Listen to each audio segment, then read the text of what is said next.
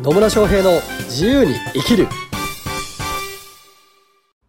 始まりました。始まりました。イエイ。エーイ。野村翔平です。マリリンです。今日も野村とマリリンがビジネスに役に立つこととか、まあ、人生に役にかあ 役まあそういうこともありますよね、はい。まあ、人生の役に立つこととかね、はい。まあ、そういうことを話したりしちゃったりするわけですよ、はい。でカモンが何しようがですねもう一発撮りで行くっていうのがね決まってますもん決ね。ま,、まあ、決まってるわけじゃないんだけどね、まあ、それぐらい潔く生きているというね、はい。過去は振り返らない。みたいな感じでお届けしていこうと思います。はい。こんな感じだよっていうね、えーところで。はい。ただね、はいあの、ポッドキャストの過去収録はね、振り返っていただいてね。あそうですね、うん。ポッドキャストの過去ね結構いいこと言ってますからね。結構いいこと言ってますね。私もねたまにそうそう今もいいこと言ってるけど、うん。結構いいこと言ってますね、はい。たまにね聞き直すんですよ。うん。過去から1回目とかはねなかなかね ちょっと聞き直すとちょっとこっぱずかしいなみたい一回目ね、私もね、恥ずかしい。な 慣れてない感がねね。すごい満載でね すごいあの、様子見見ながらね。二人の空気感。すげえ沈黙がちょっと長くなってあみたいな感じで そういうのもあるんですけどね、はい。でも過去を見てみるとですねどれだけ自分たちが成長したかっていうのが分かるわけですよ、そうですね。ね、そういうのもあるので、はい。まあ人はね日々進化していってますからうん。進化していっているので進化してでもね自分が成長してるのってなかなか気づかなかったりするんですけど、うん。振り返ってみるとねあこんなに成長したんだなっていうことがね見えてきたりします。そうですね。はい、なんで、はい。ぜひですね、えー過去のポッドキャストも聞いていただければ。と はい。はい、というところで、はい、なんかね、それでマリリンから言いたいことがある。言いたいこと？がある。言いたいこと、マリリンの主張みたいな。まあ言いたいことじゃないけど、なんかこう、実際に自分がこう体験していることとかで、そうですね、うん。体験してることで、はあのクリニックで今、くうん、と看護師やってるんですけい、ど、ね、クリニックで看護師をやってると。はい、ただねあの、うん。お恥ずかしい話。ちょお恥ずかしいんですか？っと患者さんがねは少ないんですい。よ来ていただける方なるほがど。でやっぱりそれって売り上げにも関わるので、うん。私も営業をしてやろうと思って。営業してやろう。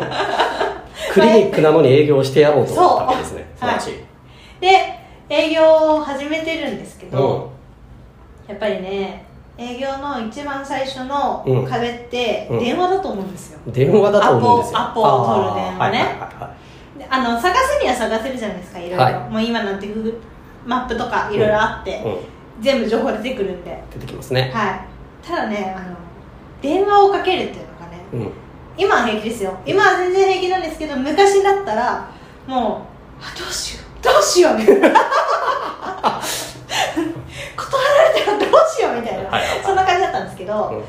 なんかね営業で困るのはやっぱりアポが取れないことは困りますね。なるほどね、はアポね、まあ、アポ取りってねそれこそ営業のきっかけになることだから大事ですよい、ね。そうですね。でそういう法人向けのビジネスとかをしているとはい。結構こうテレアポいわゆるテレアポですね、うんうんうん。営業の電話をかけてアポイントを取るっていうのはよく使われる手法になるので。はい。でそれをクリニックなのにやっていると。やってますね。素晴らしい。はい。ありがとうございます。それはあれですかあのそのクリニックの周りにある企業を相手にあそうですそうです、うんうんうん、っていうことですよね、はい。まあ、今ねあの個人に対しては個人情報の関係で電話番号とかねうん。なかなか取れるわけではないので、うん。昔はあったんですけどね。昔はあったんですか？昔はねあの名簿が売られてたりしたんですよ。そうなんですね。であの電話番号とかあそれこそあれですよ。電話帳とかがあったから。あった。おばあちゃん家にあった。あったでしょ黄色いやつ ごい分厚いやつあった。そうそう今はねもうなんか自宅の、まあ、電話番号とか自分の電話番号を公表するっていうことはなかったですけど、はい。なくなりましたけど昔はそういうのがあったから、うん。それを見て電話をかけたりっていう時代もあったんですよ。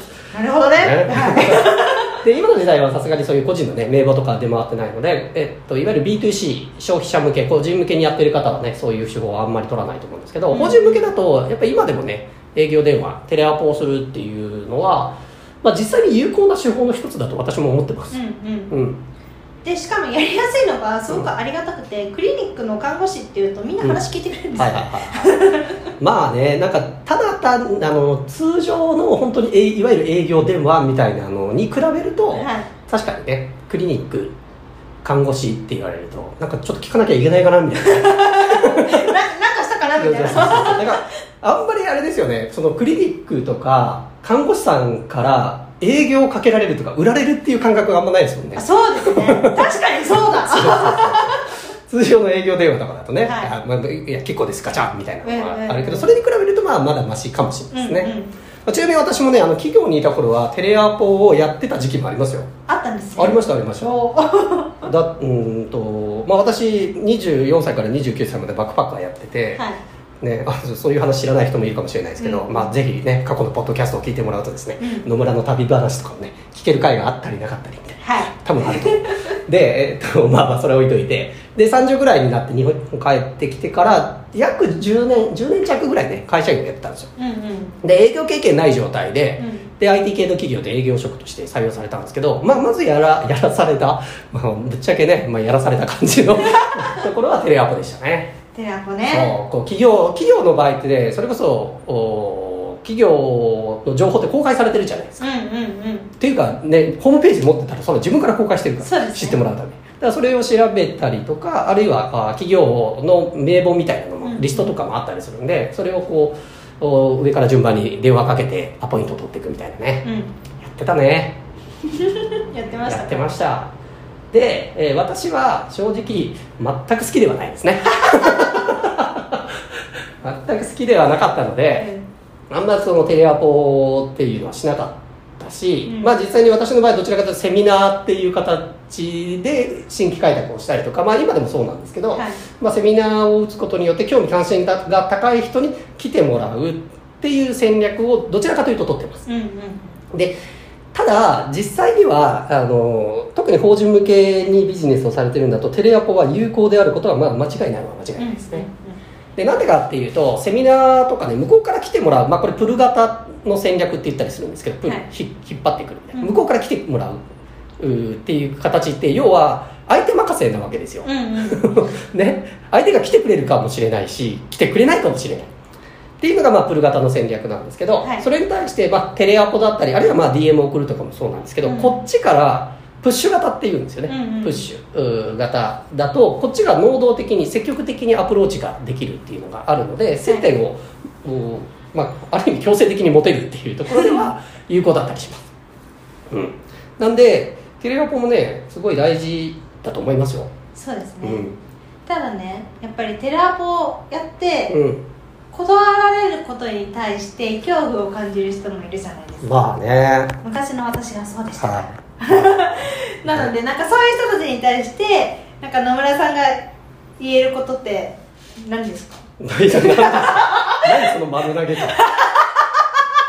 どっちかっていうと今自分でやってるんだからマリリンから、いや私そうね私はですねあの断られても別に何とも思わないんですよ今はい。うん。うん昔は断られることに対してなんかその何仕事と自分を多分一混合してたので、はいはいはいは自分が嫌われてるっていうんうんうんうん。思っちゃう側だったんですよ、なるほどね。はい、ただ今今はもうすんごい楽でなんか別に混合もしてないし、うん。その多分目的もしっかりしてるからそのクリニックのクリニックをまず知ってもらうっていうことと、あと習習慣っていうんだけど患者さんを集めること、うん。うん習慣するっていうのは目的がしっかりしてるからだからなんかあんまりそこの断ることに対してまあそういう時もあるよなみたいな感じで流してじゃあ次行こうみたいな、うんうんうんうん。そんな感じになってるんで。うーん。と、うん強いて言うなら強いて言うなら。強いて言うならその自分と仕事を混合しない。自分の人格うんと仕事を混合しないしないとあん？混合することをやめるとは営業の電話はすごく楽になる。のでいなるほどね、はい。まあ、混合っていうよりは混同のような気がするけど。先言ってください。うん。まあまあまあね。そうですね、なんか断られ商品を説明、えーする、まあ、テレアポをしようと思った時に確かにそれで断られることがまるで自分の人格を否定されたみたいなって思う必要性はないと思います。うんね、それはあくまでも向こうはそれを必要としてないっていうだけなので、うん、とおっしゃっていただいているようにそこを分ける。自分っていう人格と、えーそのテレアポをしている内容っていうのはまあ別物だよって思うのはすごくいいと思います、であと、ね、言っていただいたように目的。目的をしっかりするっていうのはすごい大事ですよね、なのでなんかうんと、まあ、これ結局マインドの問題なんだけど、はい。だからねお金のために何か売りつけなきゃみたいなんで テレアポしてるとうんちょっとこう躊躇しちゃうかもしれないけど、うん。例えば自分の商品サービスが素晴らしいものだとかすごくいいものを持ってるしそれを必要としているターゲット層にやっぱ知ってもらいたいっうん。ていうそういう視点で活動していくとお積極的にあ知ってもらおうっていうのでテレアポとかもしやすくなってくるでしょうね。だからこれテレアポに限らずね何かこう自分で情報発信をしていくとかっていうのも同じことで、えっと、自分のターゲット層自分がこうやっあのサポートできる人たちだったりとかうん。自分が関わることでもっと良くなるう人とか企業に対してやっぱこちらから何かしら投げかけをしてあげないと向こうも知らないわけですよ。そうですね。知ってもらえないからそれを知ってもらうきっかけとして、まあ、テレアポにしろさまざ、まな SNS を使った情報発信にしろ、まあ、DM にしろ、まあ、何でもね、えーそのその人たちのためだと思えればうん。あのもっと活動できるようになるかなと思います。はい。でで断られるじゃないですかあとね、あ断られたなって思えば まあそういう時もあるよな。ってねそうそうそう。でもあそうかこの人には必要ない。あるいはまあちょっと必要性が伝わりきらなかったっていう場合もあるからそこはねあの工夫して改善していけばいいと思うんですけど、うん。まあ、そこで落ち込む必要性はなくてあこの人にはちょっとこの価値が伝わらなかったな。じゃあ次の人にはもっと価値が伝わるようにしていこうっていうところで、えー活動していっていただければいいのかなと思います。はい。はい。なんでねなんか悪いことをしてるわけではなくうん。自分の商品サービスっていうのが本当にいいものだ価値があるものなんだっていうことに気づくことができれば、まあ、いろんなあ形でですね、まあ、情報発信だったりっていうのはできてくるはずなので、はい。まあまずはね自分の商品サービス素晴らしいものだなということに気づいていただければと思います。はい、はい、ありがとうございます、はい。まあ、そんな感じでね。よろしいでしょうか？よろしいです。よろしいですということで許可が下りましたので。はい。はい、今日の内容はね、えーこれぐらいにさせてもらいますが、まあ、最後までお聞きいただきありがとうございます。ありがとうございます。疑問質問コメントなどありましたらぜひコメントメッセージいただければと思います、はい。それではまた次回お会いしましょう。さよなら